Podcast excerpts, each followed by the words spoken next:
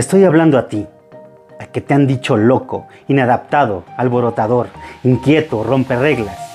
Te hablo a ti, ese espíritu libre, al pionero, al inconformista, al visionario. Mi nombre es Adrián Alavés. Te doy la bienvenida a mi podcast. Cambiemos las reglas del juego. Porque sé que eres parte de mi tribu. Porque sé que eres uno de nosotros. Porque sé que eres de los que cambian las reglas del juego. Tú ves las cosas que otros no ven Naciste con la fuerza interior para cambiar las cosas. Y te quieren convencer de lo contrario, o te quieres convencer de lo contrario. Porque te dicen soñador o loco, desadaptado, pero en tu impulsividad es tu don.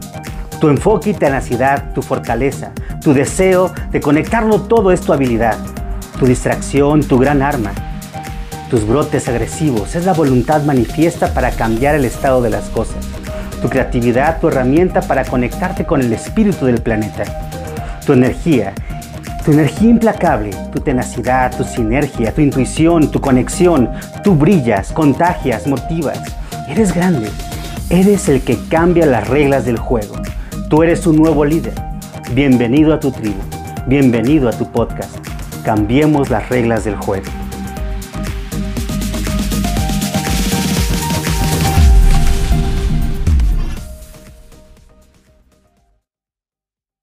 Hola, hola, ¿cómo están? bienvenidos a esta cápsula del ABC de la conducta humana. Y hoy vamos a hablar del contexto. Hoy vamos a hablar de cómo eh, los valores o, la comunidad o el sistema afecta nuestra conducta. Así es que eh, si tienen cualquier pregunta, cualquier situación que quisiéramos abordar en estos temas, hagan abiertamente cualquier pregunta, estaré aquí para respondérselas y, lo importante aquí es ir, pues, desvaneciendo temas a veces que sentimos que son complicados porque estamos hablando de la conducta, de la mente, y a veces eh, creemos que son temas exclusivos para, pues, para especialistas, ¿no?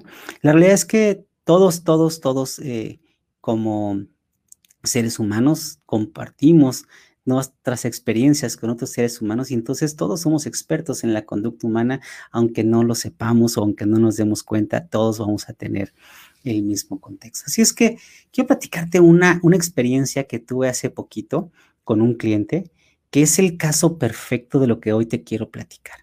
Vamos a, imagínate, eh, fui a un, lugar, eh, fui, nos contrataron en una empresa donde tenían un problema personal. Hicieron un complot, todas las, este, todas las personas hicieron un complot porque llegó una nueva administradora y en esa nueva administración, eh, pues obviamente las reglas, las normas y las estructuras que estaba poniendo, quería poner la nueva administradora, pues no les parecía tan, no les parecía a los trabajadores. Por lo tanto, eh, esta chica, pues le fue muy difícil entrar como administradora de ese espacio porque al principio pues empezó a tener algunas trabas de las personas que no le querían hacer caso o que les contestaban de, manera grosera, ese tipo de cosas. Y entonces cuando entra esta persona, eh, esta persona quería renunciar a cualquier cualquier, cualquier este detallito que les presentaba la renuncia a sus jefes, ¿no? Porque yo así no puedo, porque yo no, ya no quiero, y les había costado tanto, tanto trabajo eh, contratarla y pasar todos los filtros y encontrar a la persona idónea para hacer los cambios, pero esta persona ya no lo quería. Entonces me pidieron que trabajara eh, con su conducta, con la parte interna para poder enfrentar eh, o manejar todas las circunstancias. Y yo lo que les explicaba a la organización es que realmente esto es un problema más, eh, más global, en tres dimensiones. No es nada más cambiar la actitud de la, administradora, porque también tenía, son alrededor de ochenta y tantas personas que tenía a su cargo, y las ochenta y tantas personas estaban eh, confabuladas para tener o para hacerles el conflicto a esta persona, ¿no? Y especialmente una de ellas una de esas personas hacía alianzas negativas porque era el que hacía los ruidos y se ponía como el salvador de que yo les decía, él, le decía a todo su equipo que él los iba a salvar y que él los iba a apoyar para que pudieran este, exigir las, eh, todos los eh, beneficios que habían obtenido a través de tantos años, ¿no? Porque él estuvo muy acostumbrado a un sistema sindicalista. Por lo tanto, él se hizo pasar por el héroe y él, era el, que estaba alborotando, vamos a decirle, el gallinero, ¿no? Entonces, eh, empecé a trabajar primero con, su, con ella, con, con, un entrenamiento de neurotransformación, donde ella lo primero que se dio cuenta fue que ella reaccionaba ante, ante la agresión y ante las cosas, este, sí, ante la agresión básicamente o ante las imposiciones, reaccionaba de manera eh, pues, automática, ¿no? muy impulsiva en su configuración, hacía que reaccionara de forma impulsiva y se dio cuenta que, eh, que no se tenía que enganchar, ¿no? La primera, lo primero, lo primero que se dio cuenta es que no se tenía que enganchar. Pero de decirlo a hacerlo, ahí hay una situación bastante, bastante grande, ¿no? Entonces empezamos a trabajar con estas, eh, con estas 10 sesiones y efectivamente se dio cuenta que la raíz de su conflicto se encontraba en su subconsciente, en una historia de su infancia, donde cuando la ponían contra la espada y la pared, ella se sentía muy agobiada y entonces quería mandar toda la fregada. Y eso le pasó cuando tenía cinco años. Pero esa misma sensación le quedó guardada y, y, reaccionaba de la misma manera cuando estaba presionada.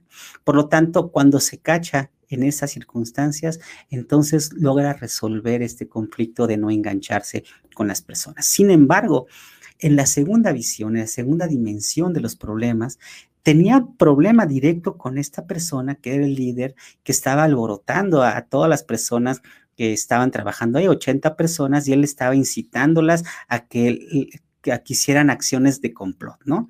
Y es una situación interesante porque eh, esto es en un, en, pues en un lugar donde hay cosas pues de mucho, se llama animismo, pero es, eh, bueno, con decirles que le, que le hacían brujería, ¿no? Y entonces, pues ella no, la directora, la, la administradora, pues no creen eso, pero eh, eh, las otras les, les amarraban eh, muñequitos y se lo aventaban y luego hacían oraciones así raras, hacían rituales y eso también pues la ponía incómoda a la, administradora porque pues no sabían en qué mundo se estaba metiendo y era una situación y quien estaba incitando en todo eso era esta persona. Entonces se dio cuenta que esta persona pues tenía un conflicto directamente con ella porque entre configuraciones eran antagónicos. Él tenía una visión de una, de una forma y el otro tenía otra visión.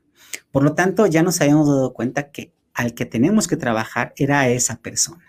Y entonces se hizo un plan. Y no podíamos, no se podía despedir así deliberadamente a esta persona, pues porque no, es posible eh, por alguna, tenemos que integrar al equipo, esa es la primera fase, ¿no? Entonces, pero la administradora no quería, no quería, eh, pues ceder porque pues ya las habían, la había amenazado, les estaban poniendo trabas y entonces pues oye, también e, era muy difícil que pudiera entablar una comunicación con este señor. Pues bueno, eh, nos dimos cuenta que su configuración era antagónica a, esta, a la administradora y entonces pues empezamos a hacer este plan de entender en dónde íbamos a colocar a todas las personas y íbamos a cambiar de posición a esta persona que estaba haciendo las alianzas negativas para poder bajarle la tensión porque él estaba trabando, o sea, estaba eh, manipulando muchos de los procesos que, que, eran vitales.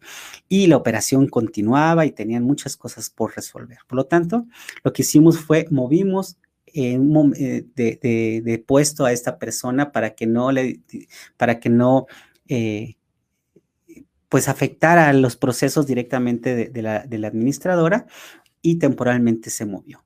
Eso ayudó muchísimo en la situación y, eh, y luego, pues ya cuando se hizo ese movimiento, pues toda la organización y la, toda la empresa empezó a trabajarse muy bien Y nosotros dijimos, bueno, pues ya pasó, ya está todo bien, pero eh, hubo una siguiente temporada. La siguiente temporada es que después hubo otro chisme donde otras dos compañeros empezaron a pelear. De una vez que ya se resolvió esto, que ya, ya se bajó del complot, ya bajaron todas las, estaban trabajando bien, entonces hubo otros dos compañeros que se empezaron a pelear y eso afectó a toda la organización, porque volvió ese fantasma del sindicalismo, donde le empezaron a echar la culpa a la líder de nuevo por ese pleito que tenían esas dos personas. Entonces se volvió a tener este, esta situación de alianzas negativas y otra vez el desorden en la organización, ¿no? Entonces, eh, pues bien, lo que se hizo fue de nuevo hacer, eh, alinear todas las configuraciones, hacer pláticas de saber cómo era mi configuración con la otra, cómo nos podíamos complementar mejor, cómo podíamos platicar mejor. Se alinearon los objetivos y se resuelve ese conflicto.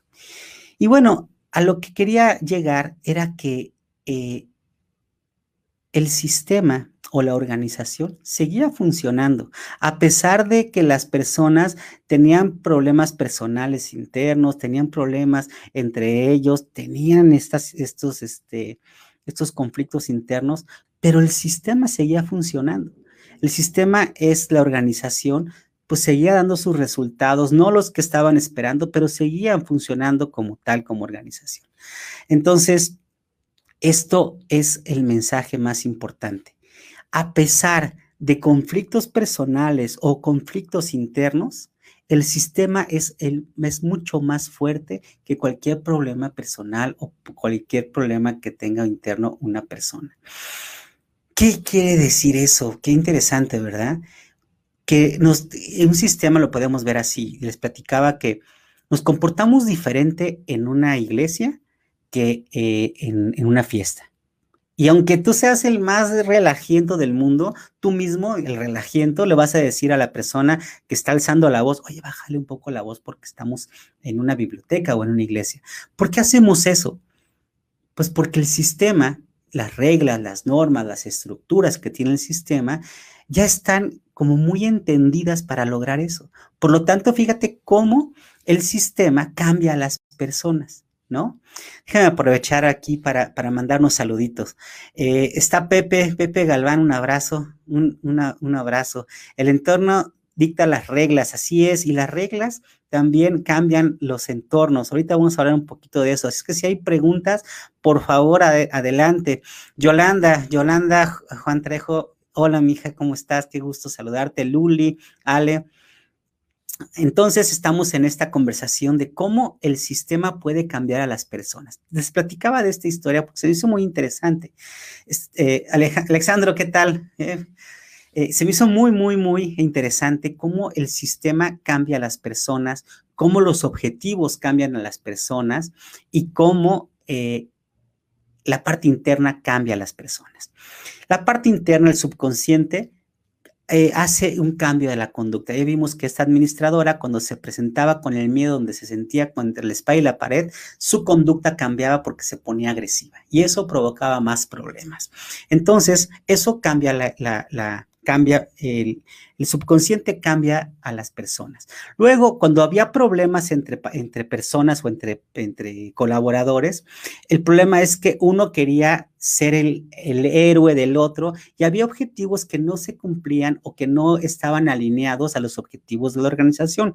Por lo tanto, cuando tenemos en el liderazgo uno a uno, los objetivos cambian a las personas. ¿No? Ya habíamos platicado eso, que los objetivos, si yo tengo el objetivo de tumbar al, líder y el otro tiene el objetivo de lograr, de hacer mi trabajo, el que quiere, el que quiere sabotear al líder y el que quiere hacer su trabajo, cuando son objetivos diferentes y están ocultos, van a ocasionar problemas, que eso fue lo que sucedió cuando hubo estos problemas. Sin embargo, estos problemas ocasionaron un, eh, pues un relajo en el sistema donde no era muy cómodo llegar a trabajar porque todos estaban peleados, ¿no?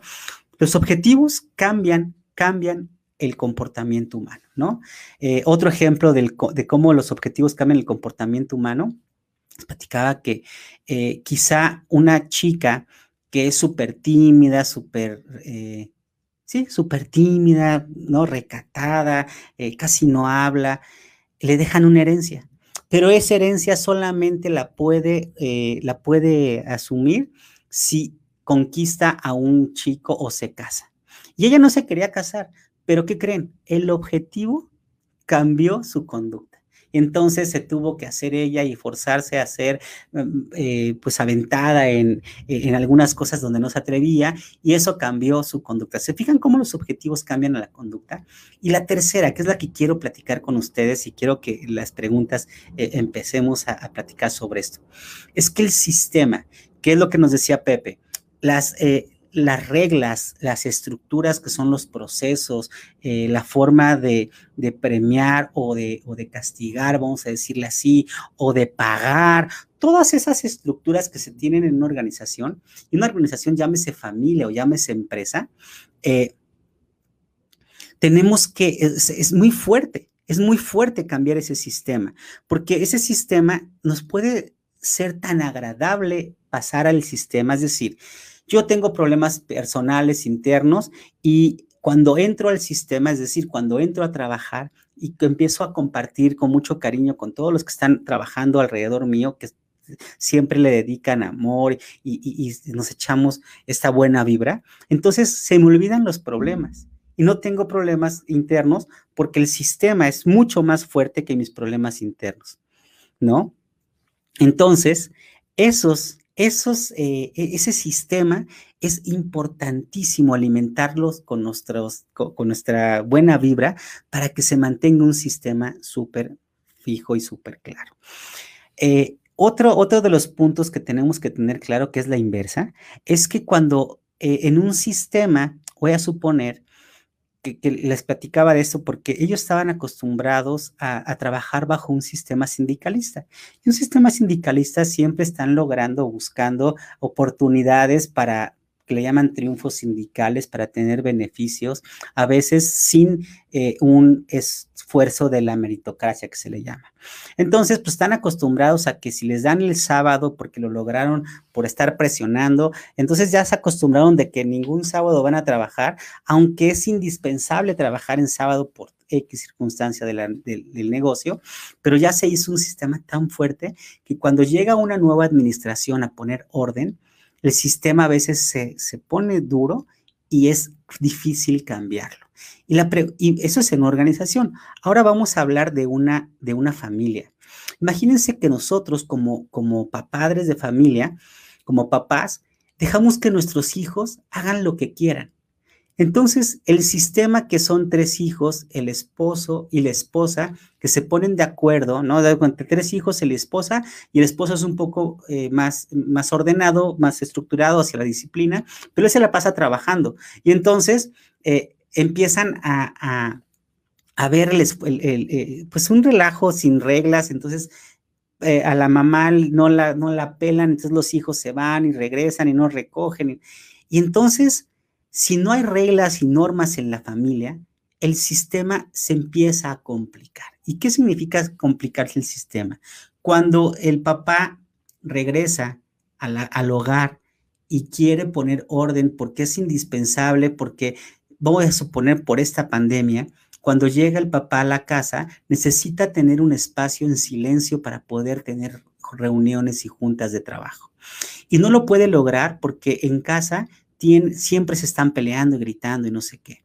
O eh, quizá eh, el hijo ya se peleó con la mamá porque la mamá le dijo que no podía ir a alguna fiesta y el hijo, como no tiene un orden y reglas bien claras en el sistema, se salta esas reglas y entonces la mamá se queja con el papá y el papá entonces va y lo reprime. Eso es el conflicto de las organizaciones llámese familiares o llámese organizacionales en una empresa. ¿Se fijan? A ver, nos dice, nos dice Pepe, eh, ahí está el detalle, no deberíamos perder nuestra esencia por una, por una expectativa, por una construcción social, porque después nos perdemos en el otro y nadie te lo pidió. A la hora de despedirse, aplica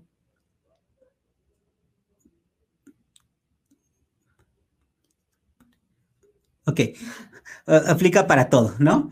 Listo. Entonces, es, correcto, este, Pepe, pero, pero fíjate que eh, el, el, debería es bien complejo porque nosotros sabemos que, que, que, que, es mejor de esa forma, pero a veces nuestro subconsciente nos, nos, este, pues nos rebasa y ya nos, no, ya salió el grito, ya nos salió el enganche emocional porque nos hablaron feo y a veces eso no es tan fácil de controlar, aunque él debería, ¿no? Eh, podría estar ahí, es que deberías estar en silencio. Sí, pero pues es que ya me ya le dijo una, dos y ya la tercera pues ya me hizo enojar, ¿no?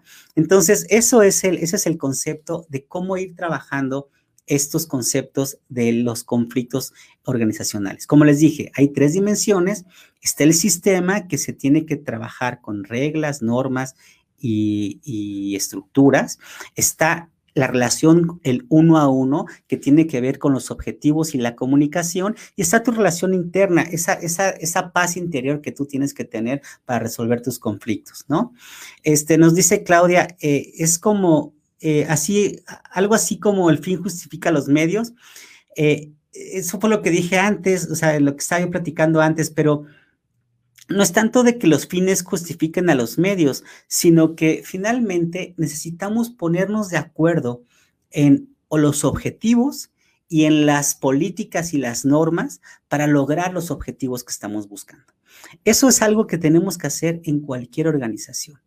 Los hijos van a estar creciendo y los, las necesidades estarán cambiando. Por lo tanto, las reglas y las políticas pues siempre estarán cambiando también. Y tienes, tiene que haber juntas de consejo o juntas familiares donde podamos poner las reglas y las normas de cualquier manera, aunque se enojen, aunque, aunque lo que sea pero tienes que poner esas reglas y esas normas. ¿Por qué?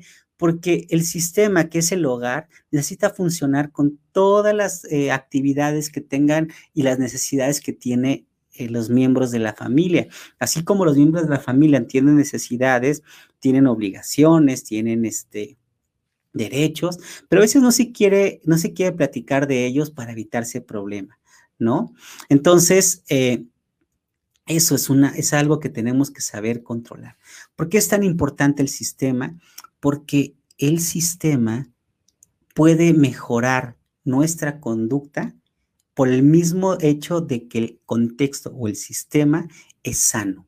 Por lo tanto, ¿cuál es la, mi gran recomendación eh, para resolver cualquier conflicto, ya sea en la familia o en el hogar? Empiecen a trabajar primero con el sistema luego con las relaciones uno a uno y luego con la parte humana. Lo primero, el primer paso que, tenemos que hacer es conocer nuestra configuración, conocer cómo son nuestros impulsos subjetivos o esos impulsos eh, reactivos que tenemos para saber cuál es el epicentro de todos los problemas. Les había comentado que el epicentro de cualquier problema se encuentra en el miedo. Nosotros vamos a tener miedo a que me regañen, a que me griten, a que a cualquier un miedo es algo que no nos gustó en la infancia y los tenemos lo, seguimos este, recibiendo, ¿no? Podemos llegar a tener miedo a que un día mamá nos, nos corrió la casa o un día mamá nos gritó o un día mamá nos habló feo. Y a eso le tenemos miedo. Y entonces hacemos hasta lo imposible para que tu mamá no se enoje. Pero eso puede irse hacia el vamos a llamarle la obediencia, o el bloqueo o el irnos de la casa para que mi mamá no me grite. O sea, hay muchas formas de resolver eso, esos miedos. Y esas formas de resolver esos miedos, cuando no están platicados para un mismo objetivo, van a provocar conflictos. Lo mismo que sucede en las familias, también sucede en las empresas. Pepe también nos comenta, los papás somos figuras de autoridad, de respeto. No deben mendigar amor a nuestros hijos o no debemos mendigar amor a nuestros hijos intentando ser sus amigos. Si no podemos, si no ponemos límites y disciplina, con amor tendremos eh, mazapanes, ¿no? Es lo que nos dice. Bueno, el punto es que eh, efectivamente eh, a veces las reglas y las normas no solamente se imponen, Pepe. Porque fíjate que quizá eh, hay cosas que no has escuchado de tus hijos, que es una necesidad no atendida, porque voy a poner mi ejemplo. Yo, yo, yo me crié en un ambiente de hombres, o sea, yo tengo hermanos. Yo no tenía, o sea, yo no tenía ninguna referencia de educar a hijas ni cómo, ni cómo tratar a, niñas. Pero cuando empiezo a escuchar las necesidades de mis hijas, me doy cuenta que no son mis necesidades. Que, que yo, para mí, puedo resolver incluso una ida al baño fácil, ¿no? Porque yo nada más me paro, paro el carro y me bajo y sencillo y se acabó. Pero para una mujer no es así. Para una mujer cualquier necesidad es completamente distinta. Y si no escuchamos esas necesidades, quizá las reglas que yo les ponga o las normas para llegar al objetivo de disciplina, de perseverancia, que es simplemente también una apuesta para que ellas eh, logren eh, o tengan herramientas para lograr sus propios objetivos, pero quizá la forma en que yo se los estoy dando no tiene ningún sentido ni contexto porque ellas tienen otras necesidades. Entonces, por eso la plática y la conversación, conforme van creciendo nuestros hijos, conforme van creciendo nuestras necesidades, son tan importantes consensuar nuestras reglas y nuestras normas, porque es importante atender todas las necesidades del sistema. ¿Sí? Entonces, eh, y, y todos, todos tenemos que aportar para que el sistema sea agradable. Porque imagínense que todos aportemos para que sea un sistema caótico, es decir, gritos, peleas, rinches, todo eso. Pero si nosotros aportamos, pues no, no, vamos a querer estar en el sistema, no vamos a querer estar en nuestra casa. Pero si nosotros aportamos desde nuestra trinchera, desde nuestro corazoncito, aportamos a que ese sistema esté bien fuerte, bien agradable, bien, este, bien puesto, entonces, pues obviamente nos va a gustar estar dentro, de la, dentro del hogar. Mira, nos ha tocado, eh, me ha tocado convivir con muchas, muchas personas ahora con esto de la pandemia, donde eh, fue de cierta manera una, un acuartalamiento obligado, ¿no? Donde muchas personas, hubo mucha violencia familiar o intrafamiliar, porque justamente no estaban acostumbrados a convivir dentro de un sistema, porque cada quien tenía reglas y normas y ese sistema funcionaba cuando no habitaban el hogar. Pero cuando empiezan a, combinarse diferentes objetivos dentro de un mismo espacio, entonces empieza a haber roces sociales, empieza a haber conflictos, porque eh, pues el sistema no estaba acostumbrado a eso, ¿no? Entonces, ¿Qué es lo que se, qué es lo, bueno, ahorita vamos a resolver ese punto, pero mm, eh, eh, eso lo que se ha sucedido hoy día con la pandemia, hay familias enteras que hay que, ya les urge salirse eh, de, su, de, su, ambiente familiar porque se ahogan, porque no les gusta estar en su sistema. Ya hay otros, otros este, lugares, otras familias donde los afianzaron más y crearon esta convivencia común para escuchar nuevas necesidades y replantear ciertos objetivos o replantear ciertas normas y reglas para poder convivir mejor. Así es que nosotros tenemos en nuestras manos eh, arreglar nuestros sistemas. Empresas enteras eh, se han visto con la necesidad de saber cómo trabajar, ya sea ahora, antes trabajaban en una oficina y ahora tienen que trabajar desde casa. Pero ¿qué crees? Cuando tú trabajas desde casa, estás metiéndote al sistema de la persona. Así es que eh, poder combinar dos sistemas en, una, en una situación, pues es complejo, ¿no? Me ha tocado em, tocar empresas que les piden que todos abran las cámaras, ¿no? Pero quizá pues no les gusta abrir la cámara porque atrás no tienen un espacio cómodo o agradable y entonces eh, no quieren abrir la cámara, ¿no? Eh, pero pues es una obligación para, abrir la cámara. Entonces, ¿qué se recomienda? Eh, ¿por, qué, ¿Por qué quieren abrirte la cámara? Porque el contacto visual la estimulación de todos los sentidos genera una mejor comunicación. Por eso las cámaras, cuando estamos en, una videoconferencia, son tan importantes porque tenemos que estimular diferentes sentidos para tener esta comunicación o esta eh, compenetración emocional. Por lo tanto, es importante es todos estos sentidos aplicarlos y por eso es tan importante las cámaras, por ejemplo, ¿no?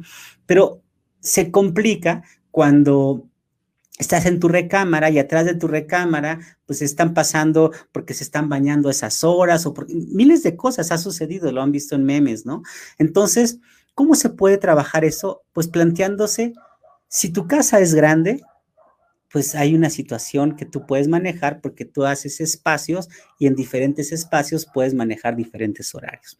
Pero si no tienes la suerte o no estás, no, no, ni, siquiera es de suerte, no tienes tu casa este, grande porque no la necesitas, eh, entonces lo que tienes que acoplar son los horarios los horarios donde cada uno empieza a compartir o plantearnos objetivos en diferentes horarios para lograr nuestras metas individuales.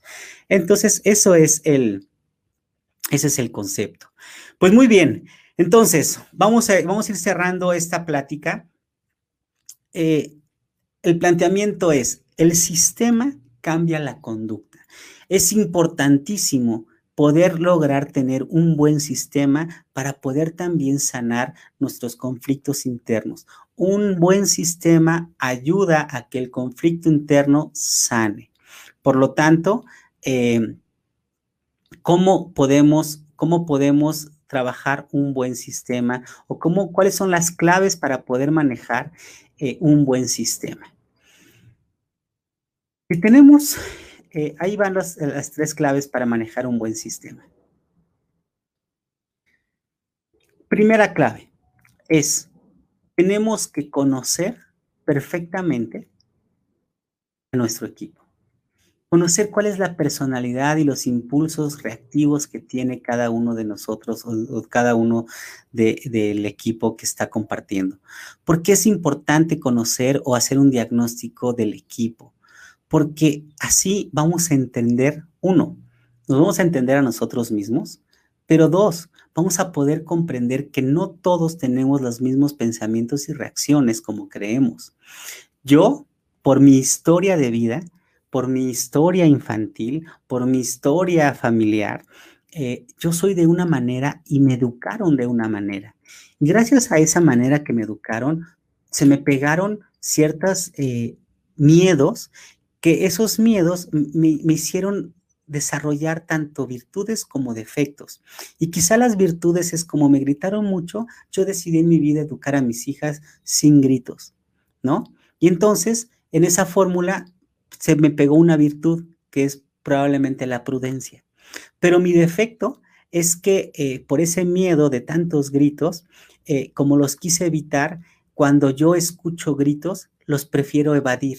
Y entonces no entablo una conversación para poder eh, bajar esa tensión de los gritos que otras personas tienen. Entonces los evado.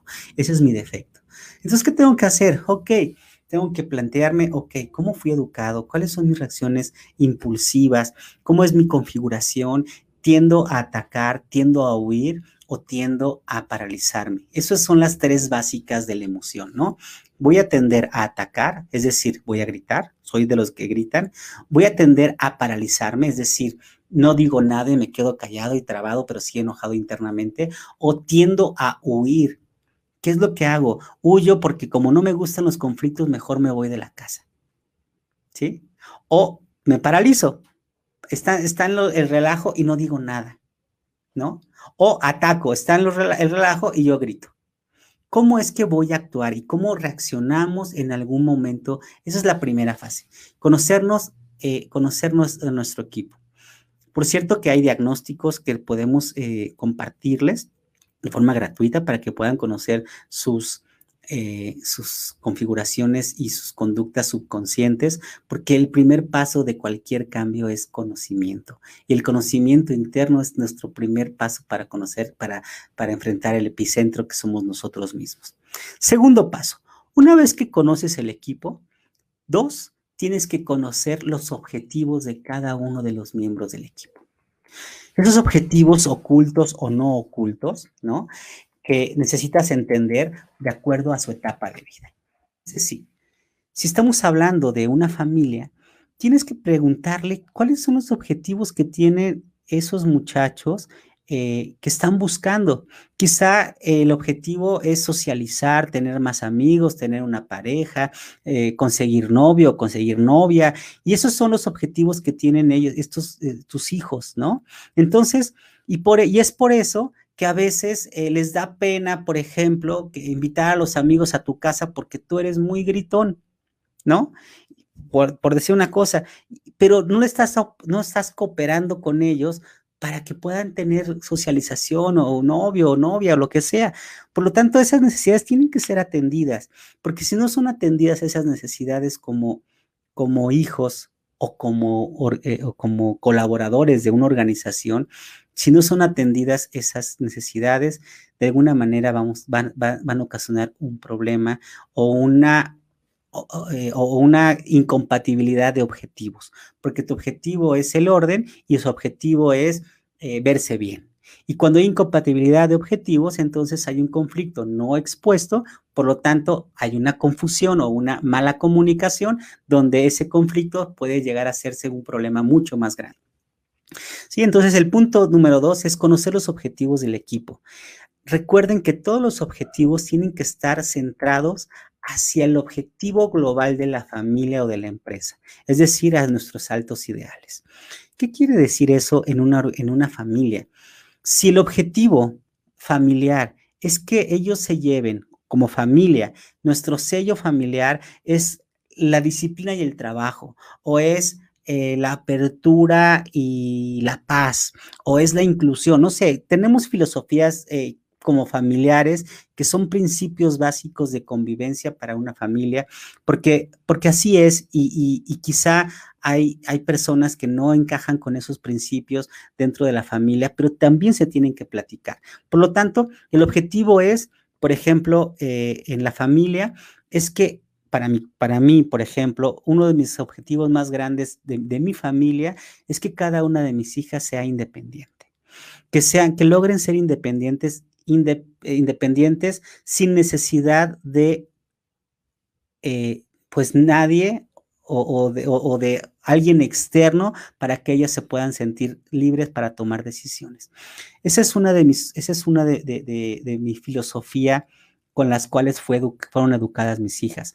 Quizá mis hijas no me acepten esa filosofía porque a la manera de, expresar esa filosofía, pues yo no les doy dinero, sino les doy trabajo para que ellas generen ese dinero, porque necesito que sean disciplinadas en la fórmula de cómo generar o ser independientes, y eso les da, pues, pues hay, hay cositas que podemos intentar eh, tenemos que trabajar entre nosotros para que esa, esa filosofía sea mejor entendida. Pero eso, eso es una, esa es una, este, esa es una de las filosofías que se tiene que practicar.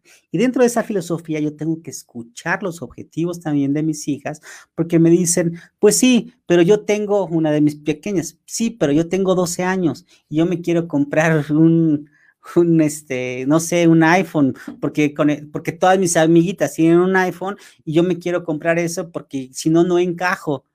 Órale, ok. Pues no, no te puedo comprar el iPhone, pero voy a ver la manera en cómo, este, eh, cómo logras esos objetivos. Y tampoco te voy a, mandar a trabajar este, de sol a sol para que logres comprar un iPhone, pero sí si tú trabajas de esta forma, yo trabajo de esta forma, vemos si podemos complementarnos y yo te apoyo para que tú pongas tu parte, yo mi parte y logres eso. Entonces, los objetivos tanto de ella como los míos se están cumpliendo porque mi objetivo es la formación y el objetivo de ella es el encajar en la sociedad, ¿no? Quizá le pueda convencer de que, bueno, pues no hay iPhone, pero sí hay este. Y si eh, aceptas este y la aceptación interna te hace bien, pues entonces pues ya, ya cumplimos el objetivo, ¿no? Ese tipo de cosas este, son las que tenemos en el número dos. Vamos a ver si hay preguntitas por aquí o hay algo que quisieran platico, comentar. Eh, sí, el primer paso para cualquier cambio es el conocimiento y el conocimiento interno es el mejor, ¿de acuerdo? Eh, no sé si hay, alguna pregunta en estos pasos que estamos planteando. El primero ya los habíamos comentado, que es conocer a nuestro equipo. Eh, el segundo, que es en el que estamos ahorita, sería el conocer los objetivos del equipo. ¿Sí? Perfecto. Si hay alguna preguntita, hágamela saber. Si estamos claros en esto, pues continuamos. A ver si hay alguna pregunta. Luz. Perfecto. Pues muy bien.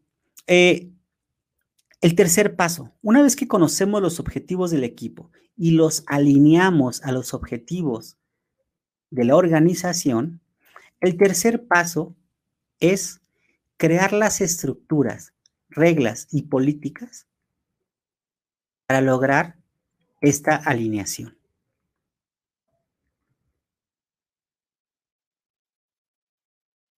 ¿Sí? Es decir, hay un objetivo común o hay un objetivo o un alto ideal que es lo que nos va a llevar a, las, a, lo que estamos buscando como, como organización.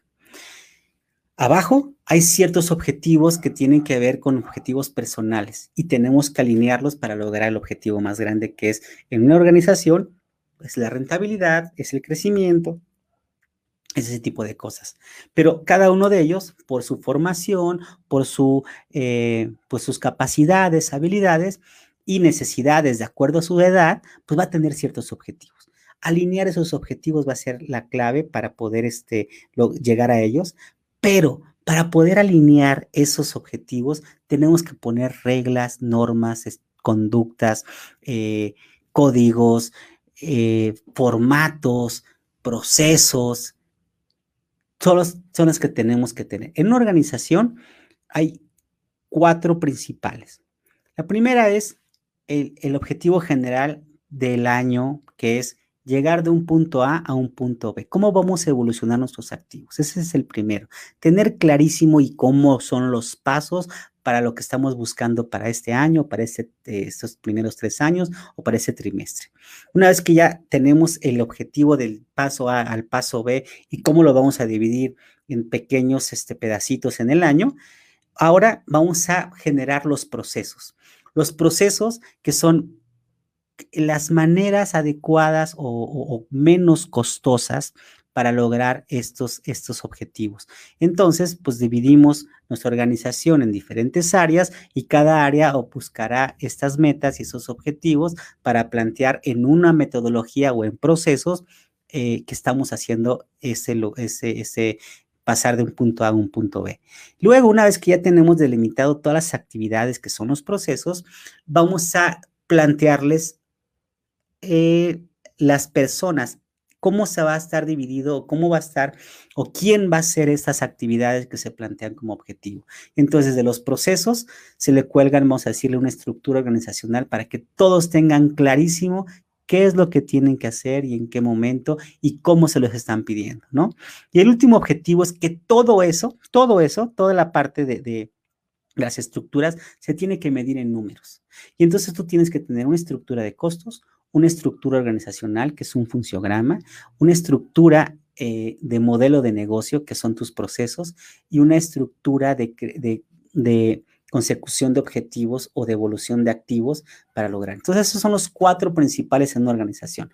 Y así como tenemos en esta organización, bueno, y tenemos otros, eh, otros cuatro, son, son ocho elementos. Esos cuatro que son paso A, del punto A al punto B, que es la estructura para evolucionar nuestros activos. Luego, eh, los procesos, que es la estructura del modelo de negocio, cuáles son las maneras o los cómo o los métodos para lograr nuestro negocio. Luego, la tercera estructura es la estructura organizacional, cuáles son las personas que van a hacer esto. La cuarta es la estructura de costos, cómo se va a medir en números económicos si estamos haciendo bien nuestro negocio. Y las, otros, y las otras estructuras son más de tipo de estratégicos, que tiene que ver con imagen y mercadotecnia, cuál es la estructura o cómo, cuál es la, sobre qué imagen y mercadotecnia tengo que plantearme para expresar lo que quiero ver como valores. La segunda estructura serían la cultura organizacional, que, son las políticas que les platico, en las que nos vamos a regir para esta cultura.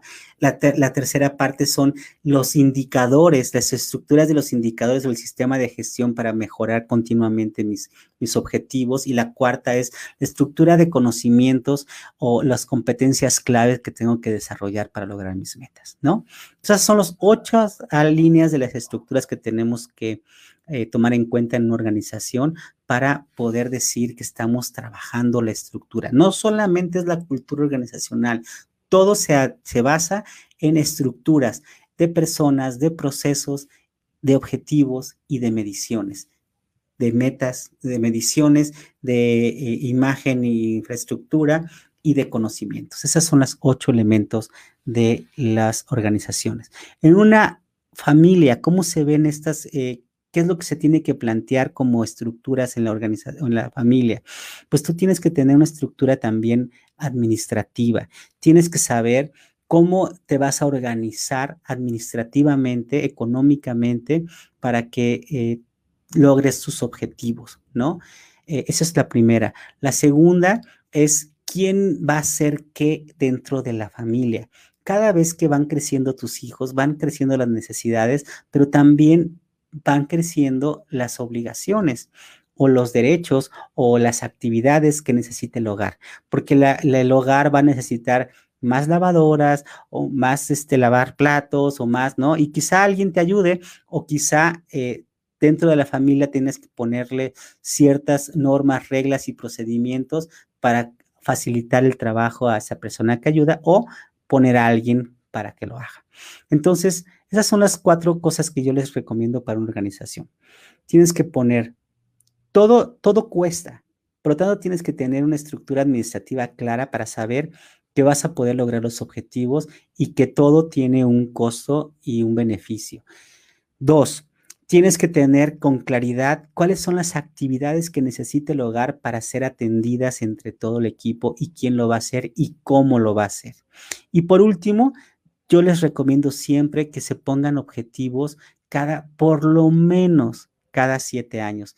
Lo ideal es que cada tres años empiecen a tener pláticas porque cada tres años cambian las necesidades de, las, de los niños, ¿no? Entonces, cada tres años tienen que replantearse como pareja, eh, como familia, sus políticas, sus normas, y cada tres años tendrán que estar escuchando a sus hijos para replantear esos objetivos y, tomando, y tomar en cuenta sus necesidades. ¿no? Eh, dice, bueno, dicen, es que ya dejaron los pañales y ya vamos a estar más tranquilas. Ay, cierto, ternurita. Cada vez que van avanzando los niños, dicen, problemas, eh, niños pequeños, problemas pequeños, niños grandes, problemas más grandes, ¿no? Así es que eh, escucharlos, escucharlos es una de las cosas importantes. Entonces, aquí están las tres, este, aquí están los tres, las tres claves para poder ordenar un sistema. El sistema está basado en la filosofía de lograr el éxito. Y el éxito para cada uno de nosotros es distinto. Por lo tanto, lo primero que tienes que definir es el éxito, qué es lo que tú quieres como organización. Eh, entonces, vamos a conocernos, ¿no? Paso número uno, conócete a ti mismo, conoce a los demás de tu equipo. Paso número dos, alinea los objetivos de tu, de tu equipo a los objetivos de la organización. Y paso número tres es crea estructuras ya sea formales o informales, pero crea estructuras para alinear esos objetivos. Esos eh, puedes ponerlo por escrito, puedes hacer un ejercicio donde puedas un catálogo o pones las reglas claras de, qué es lo que sí y qué es lo que no se pueden este, hacer las cosas o haces reuniones familiares cada X tiempo para reafirmar cuáles son los deberes y cuáles son las actividades que estás esperando de los hijos. Pues eh, esos son los tres puntos. Em, y bueno, pues estamos, eh, pues hemos agotado el tema, son, son temas, como les platico, son cortitos, eh, prácticos para que se puedan llevar eh, en el ABC de la conducta humana. Y ya lo saben, eh, cualquier conflicto tiene un epicentro que somos nosotros, está influenciado por los objetivos que es en el uno a uno. Los, cada objetivo o un objetivo planteado va a modificar la conducta de las personas. Y punto número tres, el sistema. El sistema cambia la conducta. Por lo tanto, si tú eres líder de un sistema, llámese familia o empresa, lo que yo te recomiendo es que trabajes el sistema, que trabajes en las estructuras organizacionales con la filosofía, con tu filosofía, para que todos estén alineados a esa filosofía de vida, a esa filosofía de negocio y las estructuras estén alineadas a esa filosofía. Muchas veces eh, hacen reestructuras organizacionales, hacen una serie, copian estructuras o copian eh, ciertas políticas, normas, reglas y, procedimientos de otras empresas sin que se alineen con tu filosofía. Así es que ten mucho cuidado con eso. Si vas a poner estructuras que sean alineadas a tu filosofía y a los objetivos más altos que tienes como alto ideal en la aportación que le vas a hacer a la humanidad. Así es que nos vemos en la siguiente cápsula. Muchas gracias. Si tienes dudas, preguntas o, cualquier este, eh, tema que quisiéramos hablar posteriormente, aquí déjamelo, déjame, déjame aquí tus eh, comentarios, déjame aquí eh, escrito tus inquietudes y si te gustó este videito, compártelo, compártelo con toda tu gente, donde sabes que todos los lunes vamos a estar aquí hablando de diferentes temas sobre la conducta humana y tus opiniones y tus sugerencias para nosotros son muy importantes. Muchas gracias y les dejo un gran abrazo.